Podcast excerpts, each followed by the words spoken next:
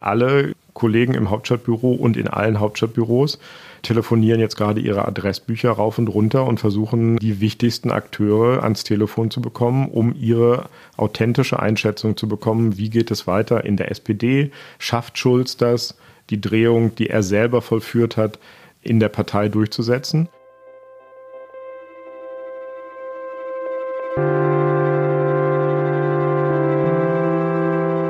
Die Geschichte hinter der Geschichte.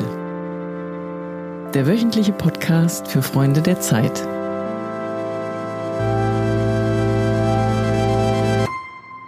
Mein Name ist Moritz Müller-Wirth, ich bin stellvertretender Chefredakteur der Zeit und zu Gast bei uns heute ist Heinrich Wefing, der stellvertretende Politikressortchef und natürlich, wie auch anders, geht es darum, in der neuen Ausgabe, aber auch in unserem Gespräch heute, was passiert in Berlin, wie könnte eine neue Regierung aussehen, wird es Neuwahlen geben.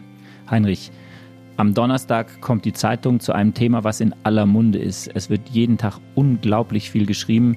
Was veranlasst euch zum Glauben, dass ihr am Donnerstag noch was Neues bringen könnt?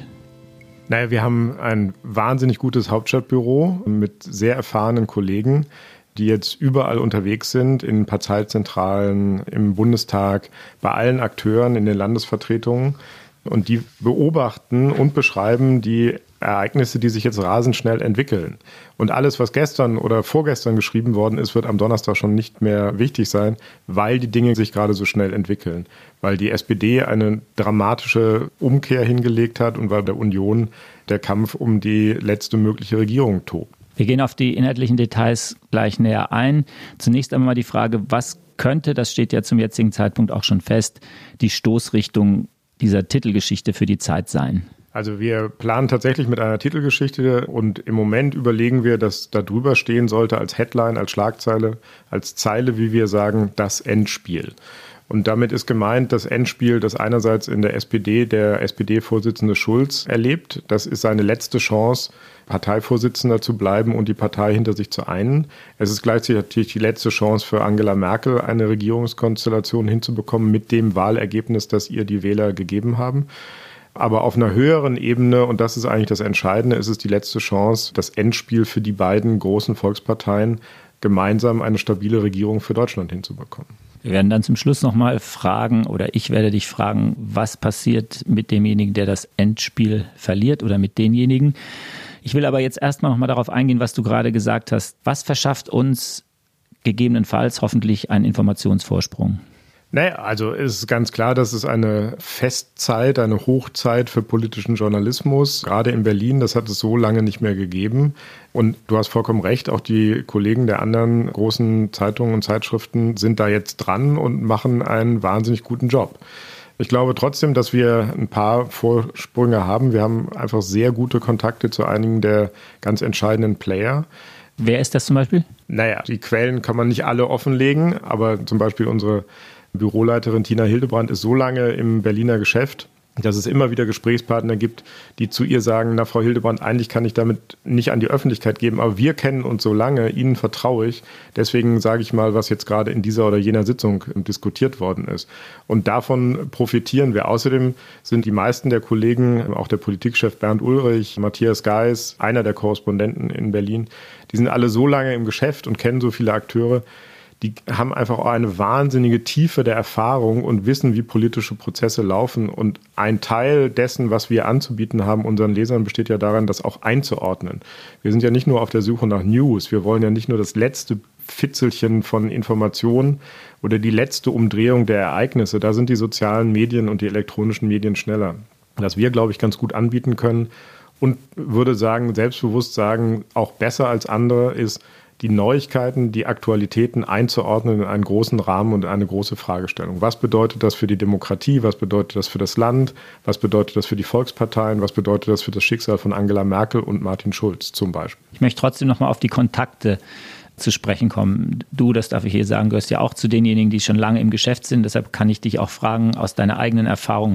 Besteht bei diesen langen Kontakten und den Vertrauensverhältnissen, die sich daraus ergeben und die entstanden sind, nicht auch die Gefahr von zu großer Nähe? Die Gefahr gibt es, das ist ganz klar. Und ich glaube, dass es auch immer wieder Beispiele gegeben hat von Journalisten und Politikern auf beiden Seiten, die mit diesen Dingen nicht gut umgegangen sind Vertrauen heißt aber nicht, dass man irgendwie in einen Schmusekurs geht, sondern Vertrauen heißt zunächst mal, dass man weiß, dass sich beide Seiten an die verabredeten Spielregeln halten. Vertrauen heißt, dass man sich nicht gegenseitig in die Pfanne haut. Vertrauen heißt, wie das ein Kollege von meiner früheren Zeitung der FAZ mal gesagt hat, ich schreibe immer so, dass ich demjenigen, über den ich geschrieben habe, am nächsten Tag auch noch in die Augen gucken kann.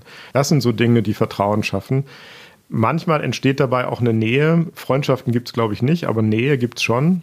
Und dann kommt es auf die Professionalität des Journalisten und des Politikers an, nicht zu glauben, dass das zu irgendeiner Veränderung des Berufs führt. Also ich glaube, man kann nicht sagen, oder es sollte jedenfalls nicht so sein, Ausnahmen gibt es immer, dass jemand, weil er lange über eine Partei berichtet, plötzlich auch freundlich über diese Partei berichtet. Das Gegenteil kann auch der Fall sein. Vielleicht nochmal so ganz konkret, weil es ist ja in diesen Tagen bewegt sich das ja in Berlin so und werden die Dinge auch so angebahnt und angeknüpft. Wie kommt es zu so einer Informationsübermittlung? Trifft man sich da? Gibt es diese berühmten Hinterzimmer? Wird telefoniert? Wie kommt jemand auf Tina Hildebrand oder Marc Prost, den anderen Büroleiter, zu und sagt, ich hätte da was, was ich Ihnen gerne sagen würde, weil wir so vertrauen? Wie ist sozusagen der ganz konkrete Weg der Informationsübermittlung? Naja, alles das, was du beschrieben hast, gibt es. Also es gibt diese Hintergrundgespräche, die sind aber nicht irgendwie anrüchig. Hinterzimmer klingt immer so irgendwie nach Intrige und Verrat. Das ist nicht so, sondern in Hintergrundgesprächen können Politiker etwas offener, ohne dass ihre Namen genannt werden, ihre Gedanken mit den Journalisten teilen. Da lernt man eine ganze Menge über ihre Sicht der Dinge, über ihre Einschätzungen. Und da sind die relativ offen, weil sie darauf vertrauen, dass die Journalisten ihren Namen nicht nennen. Dann gibt es das persönliche Gespräch. Also alle Kollegen im Hauptstadtbüro und in allen Hauptstadtbüros telefonieren jetzt gerade ihre Adressbücher rauf und runter und versuchen, die wichtigsten Akteure ans Telefon zu bekommen, um ihre authentische Einschätzung zu bekommen, wie geht es weiter in der SPD, schafft Schulz das, die Drehung, die er selber vollführt hat, in der Partei durchzusetzen. Und da spricht man mit den verschiedenen Playern von den verschiedenen Flügeln. Man versucht im Kanzleramt die Kontakte herzustellen und das passiert jetzt auch gerade in dieser Stunde. Und manchmal ist es auch so, dass jemand von sich aus anruft und sagt, ich hätte da eine Einschätzung, wollen Sie die nicht mal hören? Gibt es auch die Situation, dass Dinge kommuniziert werden mit der ausdrücklichen Maßgabe, nicht darüber zu schreiben? Das ist manchmal Teil der, der Verabredung in diesen Hintergrundgesprächen, dass bestimmte Dinge gesagt werden, aber dass nicht darüber geschrieben werden darf. Das ist so eine Art Limbo, in das dann Journalisten auch kommen können, weil man damit natürlich auch Informationen sozusagen verbarrikadieren kann. Also man kann Dinge als Politiker äußern, Informationen weitergeben, aber die Journalisten dürfen nicht drüber sprechen und schreiben. Da muss man dann auch zur Not als Journalist sagen, das will ich jetzt nicht. Entweder geben Sie mir die Information offen oder ich will sie gar nicht haben. Du bist ja lange im Geschäft. Wie kann man eigentlich, unterstellen mal, dass das bei dir genauso ist wie bei mir, Sympathien und Antipathien, die man mit gewissen Personen wie im Leben verbindet, im Zuge der politischen Berichterstattung sozusagen neutralisieren? Oder muss man das überhaupt? Also für die politische Berichterstattung muss man jedenfalls starke Sympathien oder Antipathien, die muss man schon versuchen, im eigenen Kopf wegzumoderieren. Das ist auch eine Frage der Professionalität, glaube ich. Geht das spurlos und restlos? Ich würde sagen, nein wir sind auch alle Menschen, die Politiker sind Menschen, die Journalisten sind Menschen. Natürlich findet man den einen sympathischer als den anderen. Trotzdem ist nicht der sympathischere Politiker der bessere. Womöglich und häufig genug ist der unsympathische Politiker der bessere und interessantere und auch journalistisch interessantere. Deswegen finde ich, ist diese Frage nicht so spielentscheidend. Umgekehrt, wenn man feststellt, oh, mit irgendjemandem bin ich jetzt wirklich befreundet und will auch diese Nähe, diese freundschaftliche Nähe pflegen, dann muss man sagen, über den kann ich nicht mehr schreiben. Punkt. Lass uns jetzt nochmal zu dem Endspiel kommen, was ihr thematisieren wird, was die Zeit thematisieren wird. Habt ihr Hoffnung, direkt mit den Endspielteilnehmern, also sprich mit Schulz und Merkel, ins Gespräch zu kommen oder sind die im Augenblick einfach zurückgezogen? Da gilt jetzt auch, der Journalist natürlich seine Quellen schützen muss.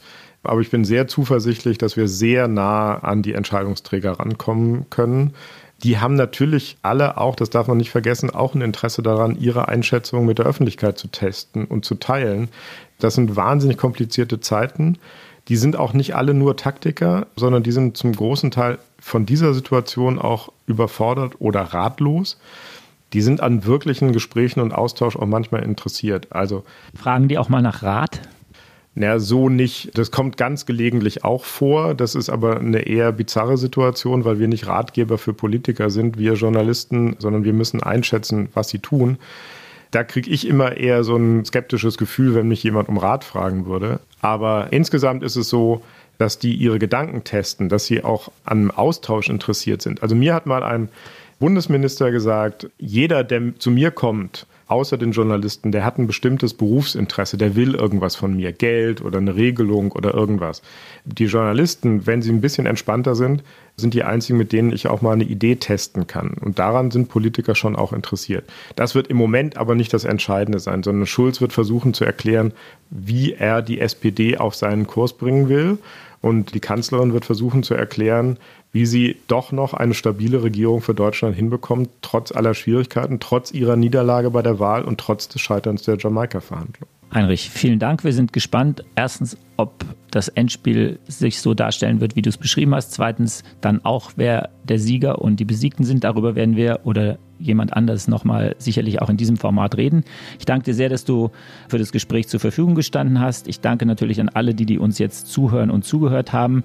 Diesen Podcast gibt es nächste Woche wieder, ihn gab es auch schon vergangene Woche. Man kann ihn sogar abonnieren, Sie können ihn sogar abonnieren unter freunde.zeit.de.